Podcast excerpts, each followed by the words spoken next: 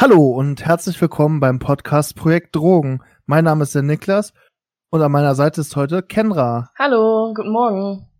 Heute kommt wie versprochen der zweite Teil mit Herrn May. Heute wird er nicht die Drogenhilfe vorstellen, sondern sich als Suchttherapeut, wird uns einen kleinen Einblick in seine Arbeitsabläufe geben, über die KlientInnen und generell die Arbeit als Sozialarbeiter in der Drogenhilfe. Ich hoffe, euch macht Spaß zuzuhören. Dankeschön. Dann würden wir Sie zunächst einmal bitten oder dich bitten um eine persönliche Vorstellung, also einfach nochmal ganz grob, was dein Beruf ist, was du für ein Studium oder für eine Ausbildung gemacht hast und mhm. seit wann. Ja, ich bin Dominik May, ähm, Sozialarbeiter, Suchttherapeut, Geschäftsführer und Leitung der Drogenhilfe Hildesheim. Ich habe einen Realschulabschluss und dann einen Fachhochschulabschluss erlangt und war sechs Jahre lang, bevor ich mit 30 dann studiert habe, Sozialpädagogik hier in Hildesheim am Fachbereich und ähm, bin über ein Praktikum in der Drogenhilfe reingekommen und äh, seit 95 Jahren Sozialarbeiter und seit, äh, ich weiß gar nicht, wann ich meine Ausbildung gemacht habe, als Suchttherapeut ist auch schon fast seit 20 Jahre her oder 15, 15 bis 20 Jahre her, als Suchttherapeut eine Zusatzausbildung gemacht und seit 2006 bin ich Geschäftsführer der Drogenhilfe Hildesheim. Genau, dazu haben wir ja schon äh, im ersten Podcast was gehört, was der Geschäftsführer der Drogenhilfe Hildesheim macht.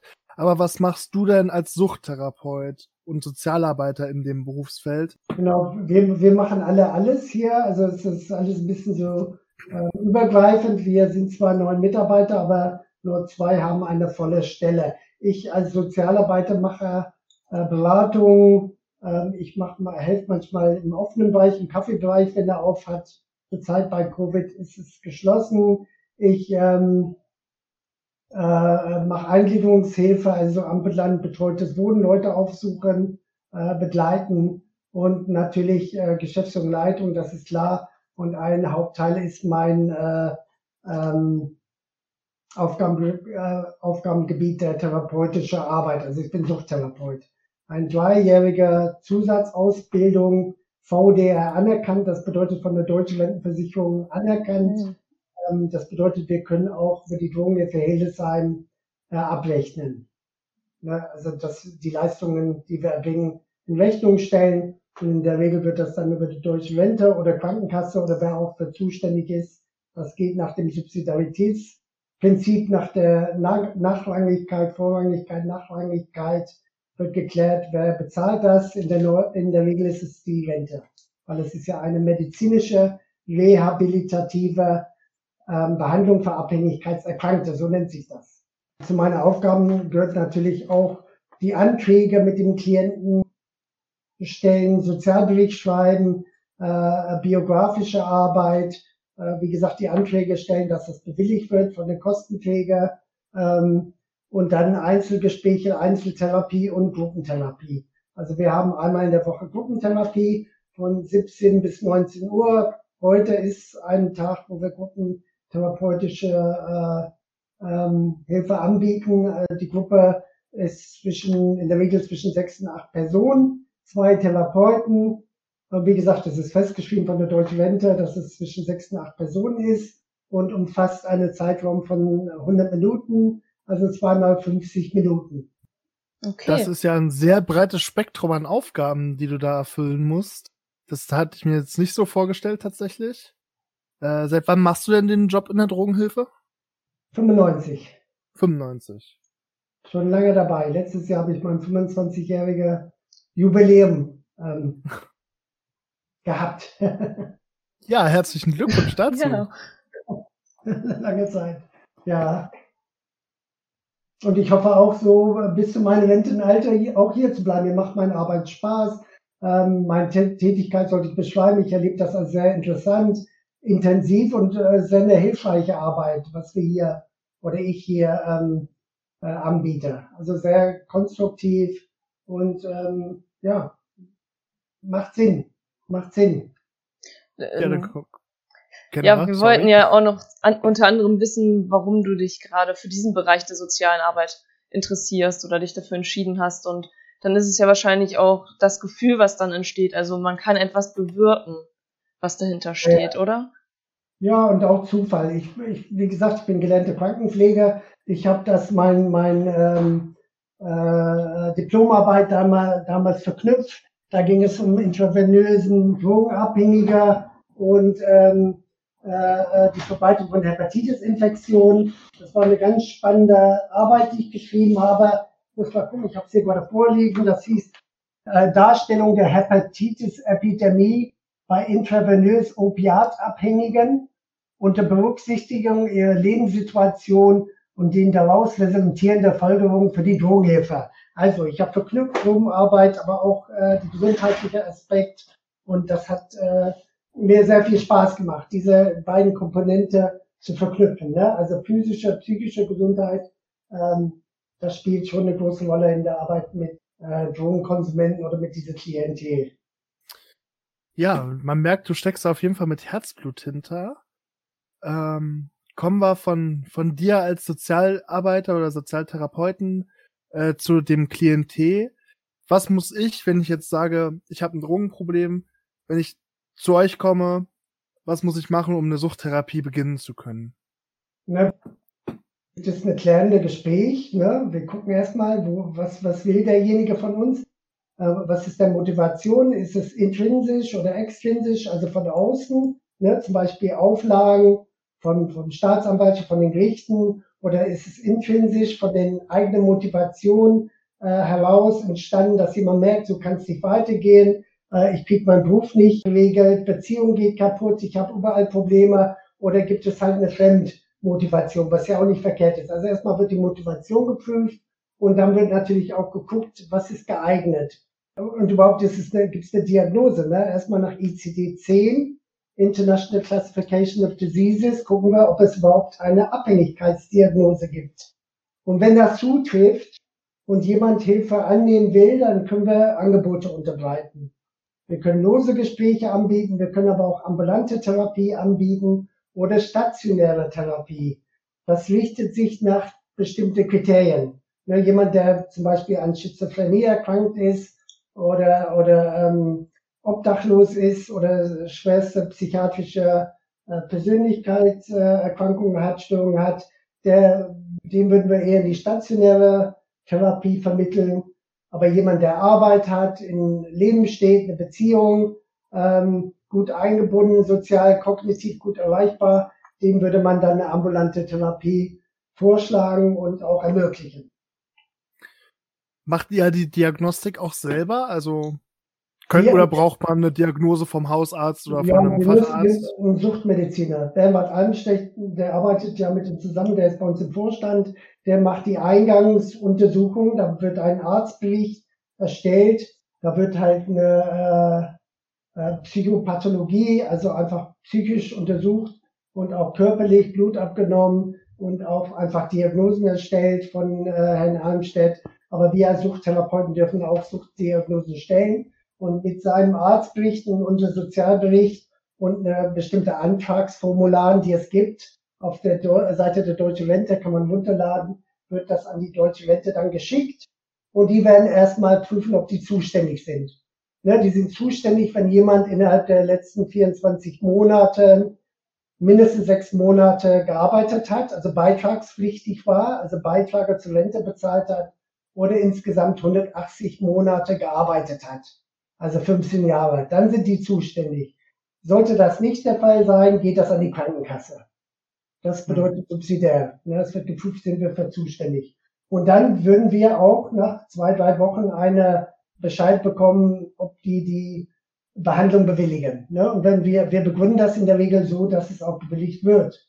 Ne? Wir gehen hm. ja auch davon aus, dass das, äh, dass wir das vorab halt prüfen und klären, ähm, dass die Sachen auch stimmig sind, dass sie auch sagen, ja, das ist so, ähm, das bewilligen wir. Für sechs Monate erstmal. Ähm, da, das bedeutet jetzt aber auch andererseits, dass man gar nicht den Einblick hat, was eine Therapie jetzt im Schnitt kosten würde, weil das alles dann abgewickelt wird, entweder über die Rentenkasse oder über die Krankenversicherung. Oder?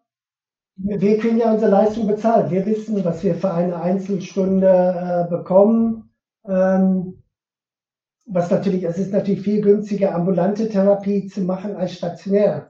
Das liegt auf der Hand. Ne? Wenn ich jemand in eine stationäre klinische Einrichtung vermittle, das kostet natürlich einiges. Ich weiß auch nicht, was die Sätze sind, aber es wird schon äh, nicht wenig sein, als wenn jemand eins oder zweimal in der Woche eine Drogenhilfe Therapieleistung bekommt und wir da pro Stunde, was weiß ich, 57 Euro oder was es ist, ich weiß jetzt nicht genau, äh, ähm, abrechnen können. Ja, das ist natürlich weit günstiger als so eine stationäre äh, Leistung. Also das macht auch Sinn. Äh, ambulant, man, die Rente sagt auch ambulant vor stationär. Ambulant oder ambulante Therapie hat einen großen Vorteil gegenüber stationär. Die Leute können sich erproben in wirklichem Leben. Ne? Die sind nicht unter einer Käseglocke, wo die therapeutische Hilfe bekommen, aber es ist ja nicht im Leben, sondern die kommen ja dann wieder und müssen dann wieder in der Arbeit, in der Beziehung und bringen halt ihre Kompetenzen mit.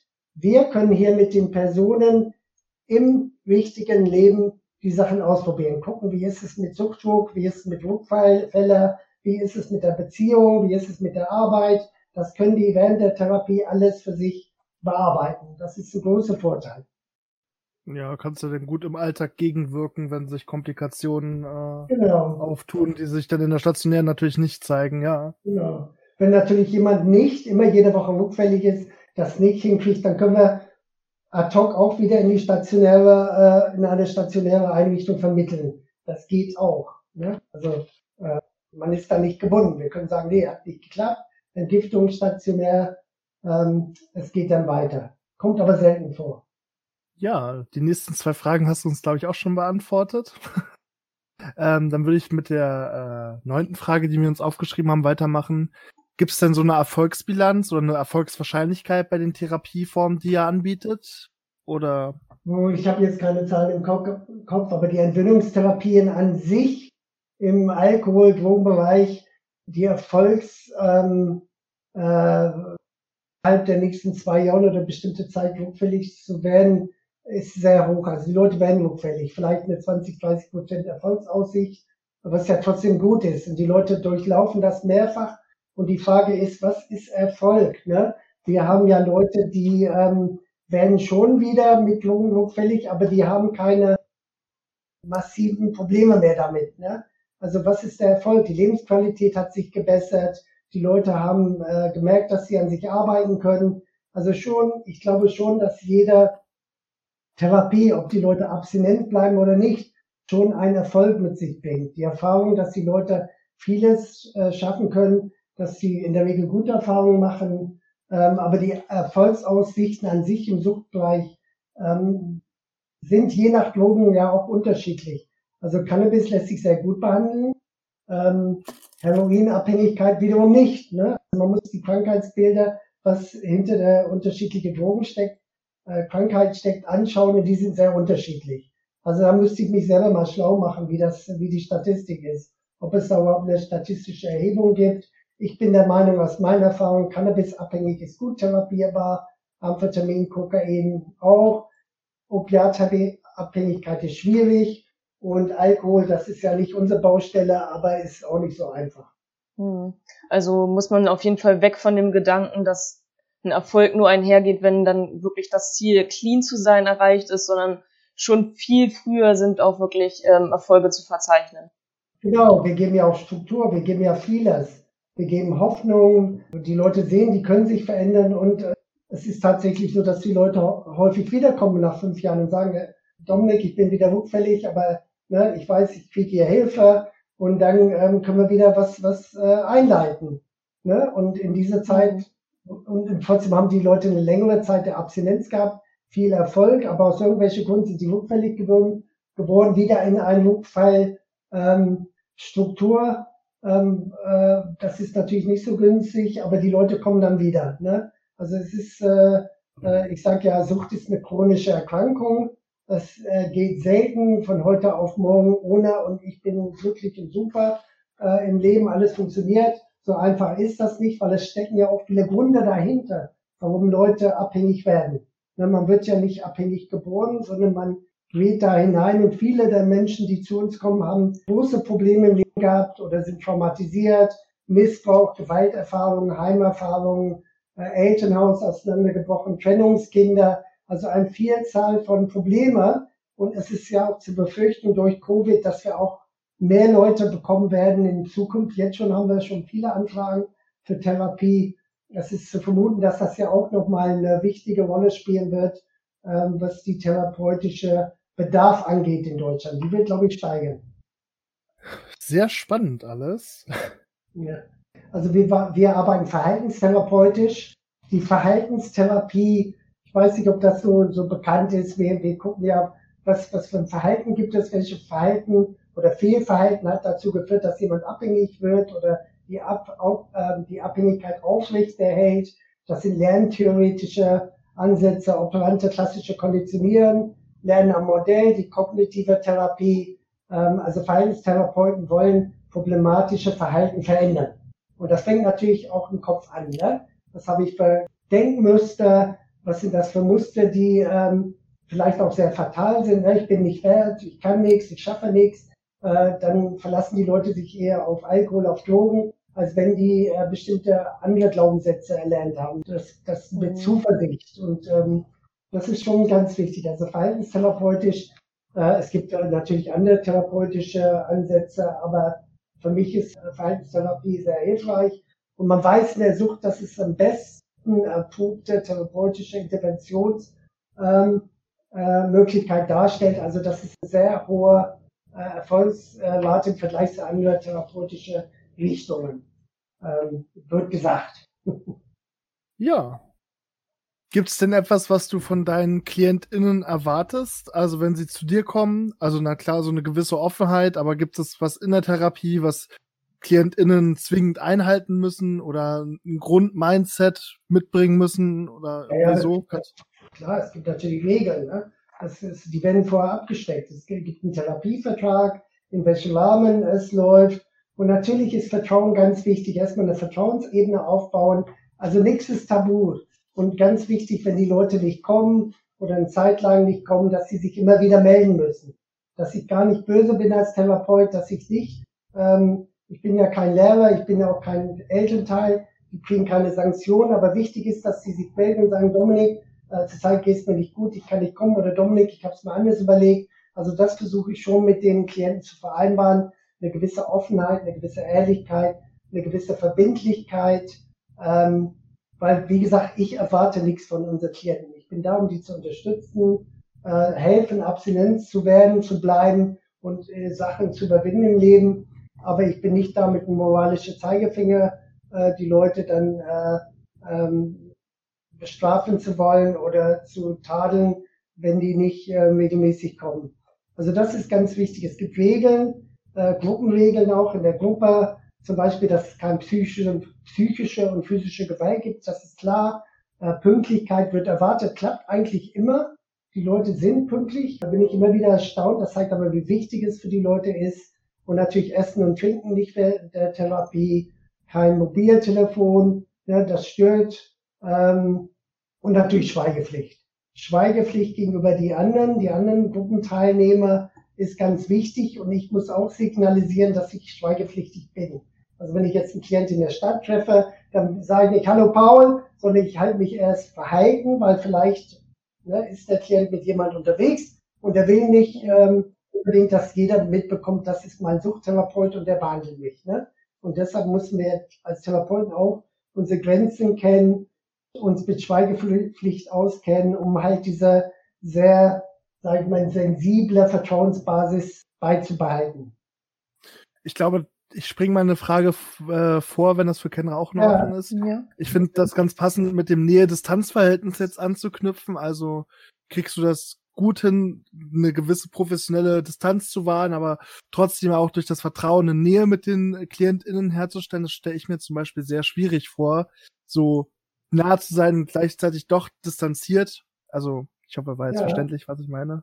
Naja, es gibt ja diese drei Variablen von Rogers, Empathie, ne, sich hineinfühlen können, Echtheit, echt sein, ne, auch mit den eigenen Gefühlen ähm, und natürlich positiver verstärken, die Leute loben, ähm, ähm, unterstützen. Und natürlich muss ich auch mit meinen Gestik, mit meinen Mimik, mit meinen Wortwahl ganz klar zeigen, ich bin der Therapeut, ich bin nicht dein Kumpel. Ne? Das muss klar abgegrenzt werden. Äh, die Klienten duzen uns, wir duzen auch die Klienten, wenn die das wollen. Das wollen die auch, das finde ich auch nicht schlimm. Es gibt andere Einrichtungen, die sagen, nee, wir lassen uns nur siezen wegen der professionellen Distanz. Ich finde, das hat nichts mit Distanz zu tun, weil in, andere, in anderen Ländern gibt es ja keinen, da wird ja gar nicht gesiezt wie in England und das funktioniert auch. Und ich komme eigentlich sehr gut damit zurecht und die Klienten auch, wenn wir uns duzen. Also es kommt auf der Haltung drauf an. Was habe ich für eine Haltung? Was habe ich für eine Körpersprache? Ähm, wie äh, positioniere mich äh, in bestimmte Situationen, wenn jemand mich privat einladen will oder mir zu nahe kommen, da muss ich Grenzen setzen, da muss ich deutlich werden, klar werden und äh, das funktioniert eigentlich sehr gut. Also da habe ich eigentlich kein Problem mit. Und ich nehme es nicht mit nach Hause. Ne? Also ja. die, die hier sind, in der Regel nehme ich nicht mit nach Hause. Das sind schon sehr belastende Sachen, die man erfährt. Oder wir haben auch genug Klienten, die auch verstorben sind. Und man muss da schon die Sachen, ähm, klar, ein bisschen nimmt, nimmt man die immer mit nach Hause, aber wir haben ja Supervision, zwei Supervisoren, wir haben einen Psychiater, der uns auf medizinische, auf fachliche Weise supervidiert und wir haben auch einen Supervisor, der uns im Team und auch in bestimmte Fälle auch Unterstützung anbietet. Also das haben wir auch. Natürlich haben wir unser eigenes Team, Eigensupervision jeden Montag im Team können wir Sachen ansprechen, Probleme ansprechen. Das ist natürlich gegeben. Ja, das ist, also für mich persönlich, das ist auch so ein Gedanke, der mich im Studium immer begleitet. Wie kriegt man das hin, so ein richtiges Verhältnis zu wahren zwischen KlientInnen und Therapeut? Das ist, äh, ja, gut, dass du das jetzt beantwortet hast. Ist auch für mich sehr spannend gewesen. Ja. So, Kendra? Ja, jetzt würden wir ja nochmal zurückspringen auf eine andere Frage. Und die wäre jetzt, dass du einfach mal beschreibst, wie ein gewöhnlicher Arbeitstag aussehen würde. So grob, ja, eine grobe Beschreibung dazu vielleicht. Okay, jeden Tag ist anders, weil wir haben ja ein, multiprofessionelles Team mit verschiedenen Ansätzen, verschiedenen Themen. Montagmorgen treffen wir uns immer, da gibt's immer montags um 9 Uhr, zwei Stunden lang Großteam. Da wird der ganze Woche besprochen, Ablauf, was steht an, mit Klienten, mit Themen und, und, und. Und dann finden die Beratungsgespräche statt. Ne? Entweder hier vor Ort oder wir gehen raus oder wenn Covid nicht da war, würde unser Kaffee hier aufmachen, wo die Leute Spritzen tauschen können, warmes Essen bekommen, mit uns gemeinsam kochen. Und, ähm, äh, und Dienstag äh, geht's weiter. Da haben wir oft so, so Kleinteams, CMA-Team oder manchmal stehen da auch Supervisionstermine äh, an und dann natürlich Beratungsarbeit, also die normale Beratungsarbeit aufsuchende Arbeit. Und äh, Mittwoch, Donnerstag sind unsere Abendtermine. Da sind die beiden Gruppen, die äh, therapeutische Gruppen. Meine Gruppe ist donnerstags von 17, also heute, heute von 17 bis 19 Uhr. Ansonsten mache ich Geschäftsführung, Leitung und kann meinen Tag relativ gut und, äh, äh und, und so gestalten, dass es für die Klienten für mich passt. Und das gilt für jede von unseren Mitarbeitern. Die Arbeit muss laufen, aber eine gewisse Freiheit, den Tag so zu strukturieren, dass es auch für die Klienten passt, dass es für uns passt, das ist sinnvoll. Ne? Es geht ja auch um Motivation der Klienten, aber auch um Motivation der Mitarbeiter. Also eine gewisse Flexibilität ist natürlich gegeben. Äh, wir haben normalerweise unsere Kaffeeöffnungszeiten von Montag, Mittwoch, Freitag und das sind festen Termine, wo ein Kollege dann unseren Kaffee betreibt. Und wir haben auch eine Sprechstunde von 13 bis 15 Uhr mittwochs Manchmal nehme ich auch dann teil, wenn ich Zeit habe. Das wird Montag dann aber immer im Team besprochen. Also ein sehr unterschiedlicher Ablauf. Auch von der, äh, manche Kollegen kommen erst um neun. Ich komme meistens schon um sieben, alleine weil ich Kinder habe, die zur Schule gehen sollten, zurzeit ja nicht, aber ansonsten zur Schule gehen. Äh, und dann gehe ich früher. Und das ist mir auch äh, angenehm. Andere Kollegen kommen erst um neun und bleiben länger. Also es gibt Überschneidungen, aber auch wieder ähm, Zeiten, wo man für sich ist, was ich eigentlich sehr schön finde. Also es gibt jetzt nicht eine ganz klare Struktur. Es gibt Struktur, aber viel auf Eigenverantwortlichkeit gesetzt, dass ich selber Sachen gestalten kann. Meine Einzelgespräche, meine aufsuchende Arbeit oder sonstige Tätigkeiten, Geschäftsführung, leitende Tätigkeit. Aber es gibt starre Gruppen, offene Sprechstunde, Team, Supervisionstermine, Seminaren der Fachhochschule und, und, und. Die gibt's auch. Ja, habe ich das soweit beantwortet? Ja, ja sehr also gut. genau. So, dann ähm, in jedem Beruf gibt es ja auch bestimmte Herausforderungen.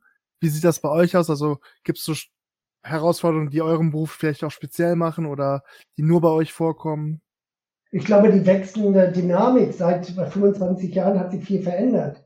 Ne, es gibt nicht mehr so viel Opiatabhängige, die Substitutionsbehandlung hat sich etabliert. Es gibt auch in Deutschland Heroinverschreibungen. Es gibt neue Drogen, neue Sachen, die auf den Markt kommen. Seit 2017 ist Cannabis zugelassen als Medizin. Das ist für mich gerade eine ganz persönliche Herausforderung, dass ich äh, Klienten habe, die eine Cannabis-Behandlung ähm, äh, möchten, dass ich da gerade dabei bin, mit Psychiater, mit den Kassen da einen Weg zu finden, das durchzusetzen, ähm, weil das wird ja immer noch abgeblockt seitens der Kassen oder viele Ärzte wollen gar nicht verschreiben. Also es gibt Indikationen, zum Beispiel eine posttraumatische Belastungsstörung, der sich auch mit Cannabis äh, behandeln lässt.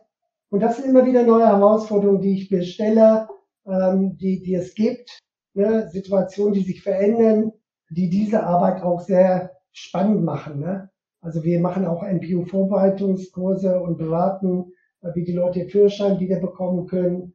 Also wir haben unser Projekt Waldstraße, dass wir die Leute äh, draußen begegnen und Arbeitseinsätze anbieten. Also ich bin jemand, ich gucke, was gibt es für einen Bedarf und dann versuche ich, wenn es geht, darauf zu antworten. Ne, wir wollen jetzt gerade mit ähm, der Heimstadt Heim, das ist eine soziale, äh, äh, sozialpsychiatrische Einrichtung, äh, wollen wir einen, äh, wollen wir den Minigolfplatz ähm, am Hohensen äh, dieses Jahr äh, übernehmen und da Angebote machen für unsere Klienten, da zu arbeiten. Also dass wir da auch äh, äh, Arbeit schaffen, was ja auch sehr wertschätzend ist. Also eigentlich Herausforderungen gibt es tagtäglich und immer wieder spannende Sachen, die kommen. Und das macht ja auch diese Arbeit so vielschichtig und sehr, sag ich mal, spannend. Ne? Also mir wurde nie langweilig in den 25 Jahren. Es war nie so, dass ich gesagt habe, ach, ist das langweilig, immer den gleichen, äh, die gleiche Suppe. Nee, die Suppe schmeckt immer anders, ist immer anders. Und das macht die Arbeit, ja, für mich ähm, sehr befriedigend. Das freut uns natürlich auch für dich und äh, für mich als werdenden Sozialpädagogen klingt das auch nach einem super spannenden Berufsfeld. Kendra, magst du die nächste Frage stellen? Wir haben ja gerade schon überlegt, oder du hast uns genannt, ähm, was an deiner Tätigkeit das Schwierigste, aber auch gleichzeitig irgendwie das Schönste oder die schönsten Momente sind, unter anderem die große Abwechslung, die in diesem Beruf ist. Hast du da vielleicht noch irgendwelche Ergänzungen zu? Wenn Klienten da, sag mal, hinsiechen, sterben oder plötzlich tot sind, weil man das nicht erwartet, das sind natürlich auch traurige und äh, man kennt die Leute jahrelang. Man hat ja auch eine Bindung, ähm, eine Art Freundschaft. Ich sage Art Freundschaft, wegen der Professionalität ist es schwer, das zu definieren. Aber man kennt die Leute sehr lange und das tut dann schon weh, wenn jemand, wenn es jemand sehr schlecht geht oder jemand stirbt. Was mich sehr ähm, als Geschäftsführer Leitung äh, seit äh, beschäftigt seit 25 Jahren, diese ganze enorme Verwaltung ähm, Apparat, die es gibt, was Kostenanträge geht, Hilfeplan, Abläufe, Beantragungswesen, Dokumentation, Qualitätsmanagement, jetzt Datenschutz. Das ist ein Wulst von äh, Papierkram, Papierarbeit, was unsere Arbeit eigentlich leben. Eigentlich haben wir viel mehr, konnten wir viel mehr vor mit den Klienten arbeiten.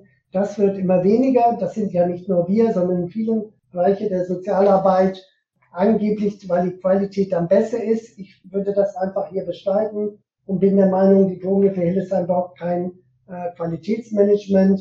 Äh, klar kann jemand kommen in Jahren gucken, wie wir arbeiten und uns unterstützen, aber die Zeit, ähm, die wir dafür verbrauchen, und es kostet ja auch Geld, ne, auch diese ganze Datenschutz jetzt hier implementieren, finde ich äh, für große Konzerne sinnvoll, für, für kleine Einrichtungen wie wir ist es ein großer Hindernis. Also das sind Sachen, die mich äh, eher belasten, wo ich sage, das ist auch eine Herausforderung, aber es ist was nervt und es ist schade, dass wir immer mehr in diese Richtung gehen, immer mehr Schreibkommen, immer mehr Paragraphen, gerade zu Covid. Jeden Tag haben wir zig Schreiben bekommen von dem Paritätischen Verband, von äh, NLS, von der Deutsche Wente. Das kann doch kein Mensch mehr durchlesen. Das kann doch nicht ernst sein, dass wir uns tagtäglich mit so einem, sag ich mal, Papiermüll äh, befassen müssen. Wir wollen mit Klienten arbeiten, wir wollen gute Arbeit äh, äh leisten, dafür sind wir ausgebildet. Ich habe nichts gegen Kontrollen, Unterstützung, Workshops, aber wie gesagt, irgendwann mal muss das auch mal ein bisschen zurückgehen, diese ganze Verwaltungswahn. Ja, das Problem mit Papierkram und so haben wir jetzt alle gerade im digitalen Semester oder im digitalen Leben. Also können wir ein bisschen mit dir mitfühlen, denke ich mal. Ähm, mhm. Ja, dann nochmal zum Thema Distanz zu den KlientInnen waren. Gibt es da bestimmte Techniken, die du dir selbst über die 25 Jahre jetzt erlernt hast oder die du nutzt? Also, ja. Ah, ich glaube, ich bin, es gibt ja auch ähm, manche Kollegen, die gehen gleich auf die Klienten zu und nehmen die im Arm. Ich bin nicht so. Ich gehe schon ganz klar, meine Körpersprache sagt schon aus, ich bin erstmal auf Distanz. Ich bin höflich, bin freundlich zugewandt, aber dadurch kann man ganz viel erstmal erreichen, dass man ganz klar sagt, nein, ich bin nicht dein Kumpel, ich bin nicht dein Freund. Und das kann man schon einfach mit, mit der Körperhaltung, mit, mit der Art, wie man seine Hände, seine, wie man sitzt, wie man sitzt, wie, wie man gegenüber den Klienten sich verhält, zeigt, ähm, kann man schon ganz viel bewirken. Was, was soll ich da jetzt bloß an Techniken? Äh, klar, ne, wie ich schon gesagt habe, bestimmte Einladungen, bestimmte Avancen nicht entgegennehmen, habe ich auch schon mal erlebt, dass Klientinnen äh, mich einladen wollten und die, ne, und das habe ich dann natürlich auch erklärt. Da muss man das einfach erklären, ne, dass ich, dass, dass ich der Therapeut bin oder Sozialarbeiter und dass das äh, ein professioneller Verhältnis ist. Und es ist ja schmeichelhaft, wenn jemand einen nett findet oder mit einem privat was machen will, aber das kann man ja ganz gut mit den äh, Klienten besprechen. Also ich wüsste jetzt nicht, was ich da noch groß. Ich glaube, das muss man erleben. Das ist als Praktikum, wenn man in so eine Einrichtung kommt und dann setzt man sich daneben, dann würdet ihr wahrscheinlich viel mehr Sachen bei mir erkennen oder es wird sichtbar bei euch, als mir heutzutage bewusst sind, was ich mache. Ne? Ja. Weil ich betrachte mich nicht den ganzen Tag und bewerte mich und sage, äh, verhältst du dich da richtig oder falsch? Also das ist so eine, Automat äh, Automatismus nach so vielen Jahren. Ne? dass ich einfach so eine bestimmte Haltung und bestimmte Verhaltensweisen, ähm, ja, die haben sich bei mir etabliert und die hinterfrage ich gar nicht mehr. Ja, und dann würdet ihr vielleicht sagen, ach, das macht er so, ach, da ist er ganz klar und da äh, ähm, zeigt er ganz klar, ähm, ähm, äh, glänzt sich ganz klar ab. Das würdet ihr dann eher, eher dann benennen können, denke ich mal. Ja, ja das ist ja wie bei allen Sachen, irgendwie gibt's immer irgendwann eine Routine, ne? Wichtig ist Klarheit, Deutlichkeit, kein Wischiwaschi, ne? Ähm, ganz klare Ansagen. Das ist in unserer Arbeit wie bei, in, in, bei vielen Psychologen, Sozialarbeitern, in welchem Bereich auch immer, ganz wichtig. Klarheit. Ne? Die Sachen beim Namen nennen, seine eigenen Grenzen kennen und dafür haben wir auch Supervision. Wenn bestimmte Sachen äh, passieren, dann können wir da auch in die Supervision nochmal erläutern, aufarbeiten. Aber in der Regel ist es ja ähm, könnte ich da jetzt nicht gut sagen, was für Techniken ich dafür verwende. Ja, das, das mit der Körperhaltung ist ja zum Beispiel eine Technik oder offene Kommunikation, wie du es benannt hast, ist ja auch eine Art von Technik. So, unsere Fragen haben wir quasi alle fertig. Jetzt möchten wir dich nochmal fragen, möchtest du unseren ZuhörerInnen was mit auf ihren Weg geben? Als kleine Lebensweisheit, als Ratschlag, als Tipp? Alles im Maße. Ne? Es gibt, äh, die Drogen sind ja nicht das Gefährliche, es ist der Umgang damit. Ne? Eine Suppe ohne Salz schmeckt nicht. Ähm, zu viel Salz, man kann daran sterben. So, das ist also auch, ich glaube, die meisten Menschen, habe ich gerade hier jetzt in Bachelorarbeit äh, gelesen, 98 Prozent der Menschen haben Alkohol schon mal konsumiert, erwachsene Menschen. Alkohol ist erstmal was Schönes, ist eine Bereicherung, schmeckt gut, macht heite, äh, äh, vernünftig eingesetzt, ist das eine schöne Sache, ähm, kultiviert, ähm, mhm. wie gesagt, der Maß, ähm, wenn man die Kontrolle verliert, da muss man immer hingucken. Guckt vier Sachen, ja. Genuss, Genuss ist das Wort, genau. Das würde ich einfach mal den Zuhörern mitgeben. Und ähm, wenn man trotzdem für sich merkt, man verliert irgendwie die Bodenhaltung, früh genug kommen, in der Drogenhilfe, wir haben Schweigepflicht, ihr könnt kommen, ihr könnt mit uns reden, wir können uns mit euch äh, äh, uns auseinandersetzen, ob Hilfe äh, sinnvoll ist, welche Hilfe es sein könnte. Traut euch, wir beißen nicht und es fällt auch keiner. Okay. Ja, danke dir, Dominik, für beide Interviews. Ich fand beide sehr, sehr spannend. Ich fand es auch nochmal sehr aufschlussreich und vielen Dank, dass du dir die Zeit nochmal dafür genommen hast. Gerne. Gerne.